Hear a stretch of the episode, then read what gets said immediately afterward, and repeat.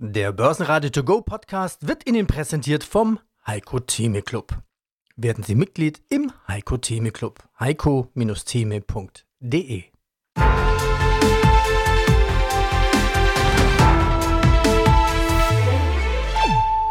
Börsenradio Network AG Marktbericht Der DAX wusste ab der Wall Street Eröffnung, wohin er will. Nach unten.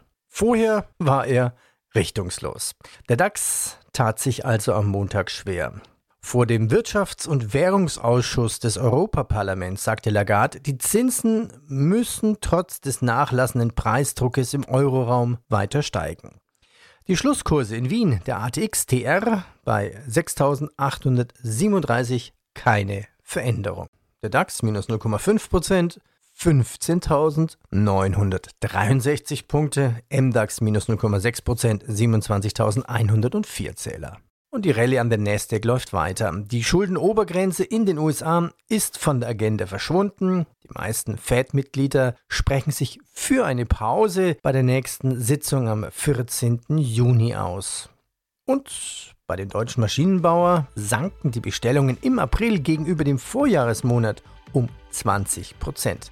Besonders drastisch sanken die Bestellungen aus dem Ausland mit 23 Prozent. Gottfried Urban, Geschäftsführer der Urban und Kollegen Vermögensmanagement.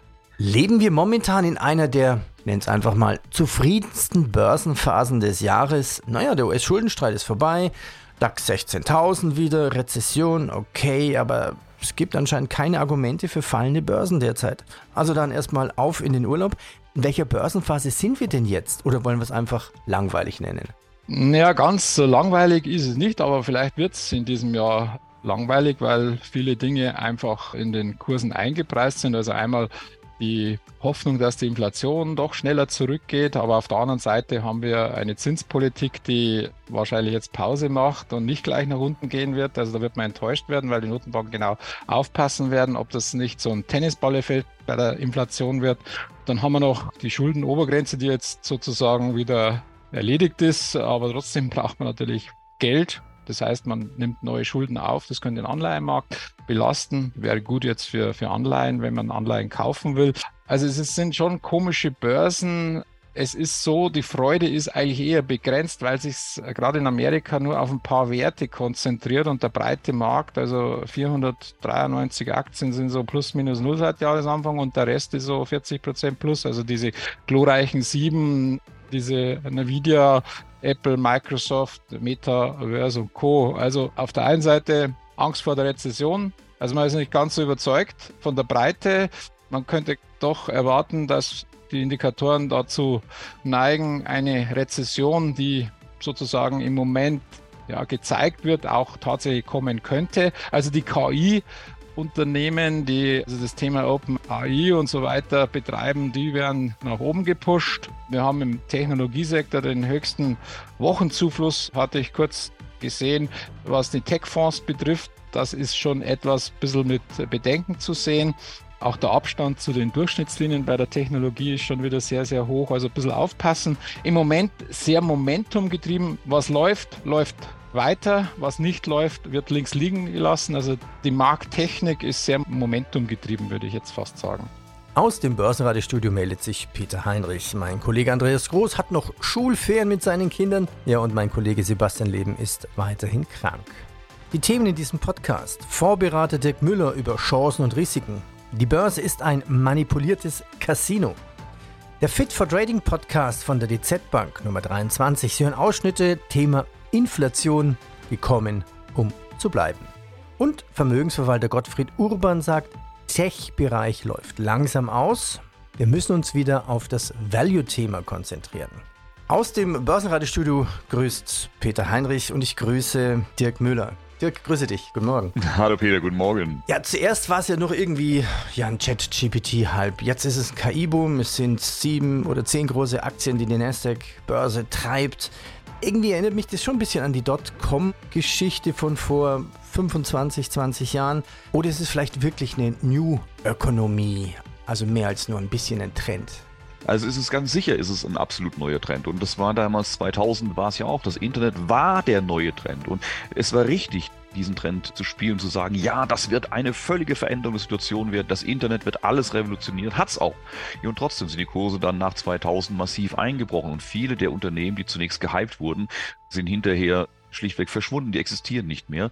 Andere haben erst in dieser Zeit dann überhaupt ihren, ja, ihren Start erlebt. Und ja, wir haben tatsächlich eine ähnliche Situation. Wir haben jetzt einen Mega-Hype, alles auf KI. Der ist grundsätzlich berechtigt. Die KI wird in der Zukunft ein ganz, ganz wesentlicher Game-Changer bleiben und unsere Welt massiv verändern, wird dadurch auch sehr hohe Gewinne abwerfen für einige. Andere werden darunter leiden. Aber wie immer, der erste Hype wird irgendwann auch wieder der Enttäuschung enden, dass das eben noch lange dauert, bevor wirklich so viel Geld damit verdient wird, wie man dem zutraut. Und das werden wir mit guter Wahrscheinlichkeit auch hier sehen. Du hast es richtig angesprochen und das darf einem auch kurzfristig durchaus Gedanken machen. Die große Aufwärtsbewegung, die wir in den letzten Monaten an den Börsen sehen, sind von relativ wenigen Aktien getragen. Man kann sagen, dass eine gute Handvoll Aktien in den USA beispielsweise für etwa 78, 80 Prozent des Kursanstieges im S&P 500 verantwortlich sind. Das heißt, ein Index, der 500 Aktien beinhaltet und gerade mal eine Handvoll Aktien treibt hier die Kurs nach oben und der große Rest, ja, der dümpelt vor sich hin, ist gar nicht so stark daran beteiligt oder fällt sogar deutlich und das im DAX sehen wir ja sogar auch ähnlich. Selbst der DAX, der ja von der KI jetzt eigentlich gar nicht so stark betroffen ist, der ist ja auf All-Time High. Und wenn man sich aber mal genau anschaut, wo kommt es denn her? Auch im DAX sind ja nicht alle Aktien gleich gewichtet, aber gerade die, die schwer gewichtet sind, haben auch eine starke Kursbewegung, siehe Siemens. Und wir haben aber fast die Hälfte der Aktien, die mit Blick auf ein Jahr zurück im Minus sind. Also das darf man nicht vergessen. Und ein Jahr zurück war der DAX 10% tiefer, als er heute steht. Also wir haben hier eine massive Verzerrung der Märkte, wo wenige starke Unternehmen die ganzen Indizes nach oben treiben. Das gibt einem das Gefühl, die Börsen würden toll laufen. Nein, es sind wenige Aktien und das ist und das, was das ich seit Jahren als The Winner Takes It All bezeichne. The Winner Takes It All. Bei der Telekom ging es ja am Freitag um 9% runter, nachdem Amazon in den Mobilfunkmarkt einsteigen möchte. Die Telekom ist ja dort Wachstumstreiber mit der Tochter T-Mobile USA und dort natürlich sehr prominent vertreten. Am Montag stand die Telekom jetzt wieder an der DAX-Spitze mit plus 2%. Kommen wir zu Apple. Die Aktie ist weiterhin im Rallye-Modus.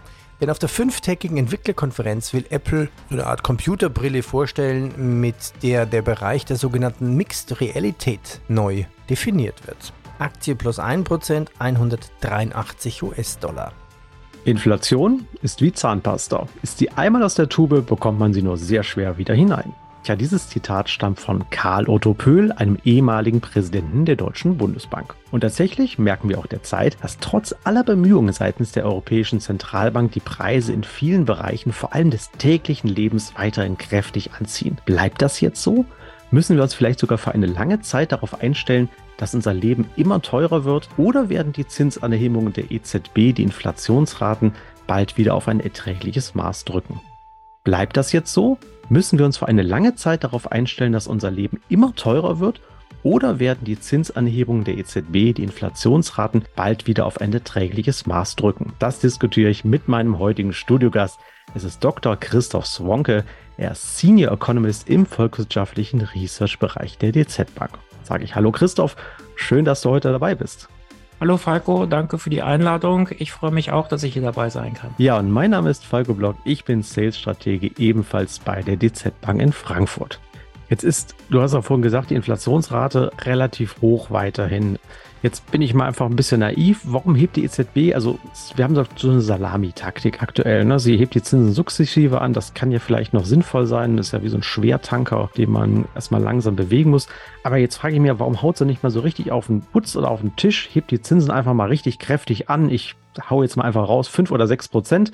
Dann sind wir alle geschockt. Die Nachfrage geht drastisch zurück. Die Inflationsrate sollte dann sich relativ schnell wieder beruhigen, weil ansonsten denke ich mal, das ist so ein Gewöhnungseffekt. Dann denke ich so, ja, die Preise sind hoch, ich kaufe es mir aber trotzdem irgendwie. Also es tut sich nicht so richtig was. Warum wird einfach da nicht mal so richtig losgelegt, um dieser Situation einfach mal radikal Herr zu werden? Eigentlich würde sowas natürlich auf der Hand liegen, aber äh, du darfst nicht vergessen, also für die Wirtschaft wäre dann so eine drastische Erhöhung von auf 6% beispielsweise von jetzt etwas mehr als 3% ein massiver Schock. Und die Wirtschaft, das ist ja letztendlich ein Resultat von Abermillionen Einzelentscheidungen von Haushalten, von Unternehmen, von dir und mir.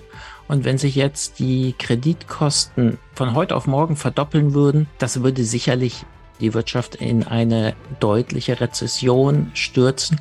Und das wollen die Zentralbanken ja letztendlich auch nicht. Und deshalb verfolgt man so eine Schritte der ja, eine, eine, ein, ein Vorangehen der, der schrittweisen Zinserhöhung. Du kannst dir das so vorstellen, ähnlich wie der Medizin. Also ich meine, eine Überdosis eines Medikaments führt letztendlich auch nicht immer zu einem gewünschten Resultat. Vielmehr ist mit negativen gesundheitlichen Folgen zu rechnen. Und so ähnlich würde ich das jetzt auch mit dem Vorgehen der Zentralbanken vergleichen. Sie hebt die Zinsen schrittweise im Monats- oder Vierteljahrestakt an und versucht dadurch auch die Wirtschaft an das sich verändernde Umfeld zu gewöhnen und so auch schrittweise Tempo aus der Nachfrage herauszunehmen und nicht mit einem gewaltigen Zinsschritt sozusagen die Schocktherapie, die Überdosis zu geben und damit sofort eine Rezession hervorzurufen. Die OPEC in Wien kürzt die Öllieferungen, so die Ankündigung von Saudi-Arabien. Die Reaktion, klar, die Ölpreise steigen, die Nordseesorte Brent und auch die amerikanische Sorte Western Texas WTI legten um 1,6% zu. Die Luftfahrtindustrie verdoppelt ihre Gewinnerwartungen für 2023. Henkel will die Preise weiter erhöhen und die Notübernahme der Schweizer Großbank Credit Suisse soll durch die größere UBS am 12. Juni endgültig vollzogen werden. Mein Name ist Christian Hein. Ich bin seit zehn Jahren bei der Apo Asset tätig. Aufgrund meines Hintergrundes war ich zunächst für die quantitativen Fondslösungen der Firma zuständig. Seit acht Jahren bin ich nunmehr Portfolio-Manager im Multi-Asset-Team der Firma.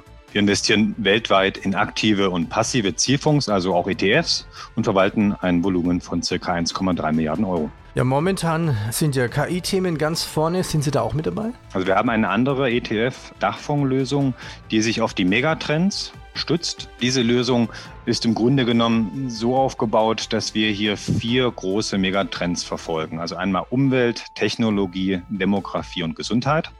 Und diese Trends gliedern wir dann noch einmal in verschiedene Themen, also Subthemen, die diesem Trend zugehörig sind. Und eines dieser Themen ist KI.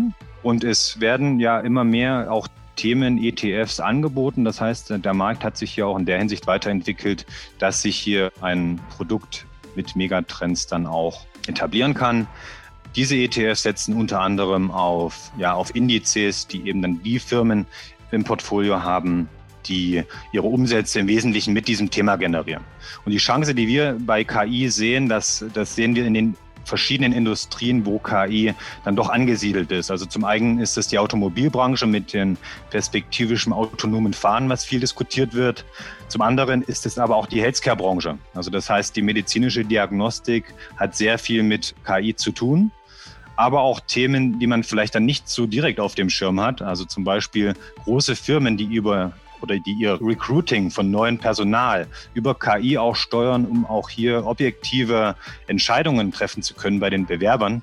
Also da sehen wir für ein sehr großes und breites Feld auch, wo KI eingesetzt werden kann. Die Risiken, die wir aber auch sehen, ist die Ethik. Also hier sehen wir die Ethik, die noch in den Kinderschuhen steckt und damit eben auch dieses KI-Thema über die nächsten Jahre aus meiner Sicht sehr, sehr intensiv begleiten wird. Nochmal eine rein technische Frage. Ist Ihr Fonds dann ein klassischer Fonds, wenn Sie da ETFs drin haben als Dachfonds, oder ist es dann auch ein ETF? Es ist ein aktiv gemanagter ETF-Dachfonds. Also das heißt, ein Fonds, der von uns aktiv bestückt wird, der aktiv gesteuert wird in der Selektion, in der Allokation.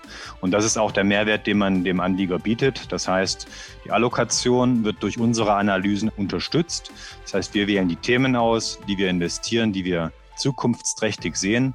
Zum anderen wählen wir aber in der Selektionsebene aber auch die ETFs aus. Also das heißt, wenn neue ETFs an den Markt kommen, die sich dann besser schlagen oder die qualitativ besser sind oder auch kostengünstiger sind, das heißt, hier nehmen wir dem Anleger dann auch die Arbeit ab, dann die besseren ETFs dann auch ins Portfolio zu, zu nehmen. Wann fliegt denn mal ein ETF raus? Wenn wir durch unsere Selektion, unser Selektionsprozess ETFs auffinden, die qualitativ besser sind. Also das heißt zum Beispiel höhere Liquidität haben. Also Liquidität ist ein qualitativ entscheidendes Merkmal. Zum anderen aber auch, die dann kostengünstiger sind, um hier eben auch das Portemonnaie der Anleger zu schonen. Börsenradio Network AG. Marktbericht.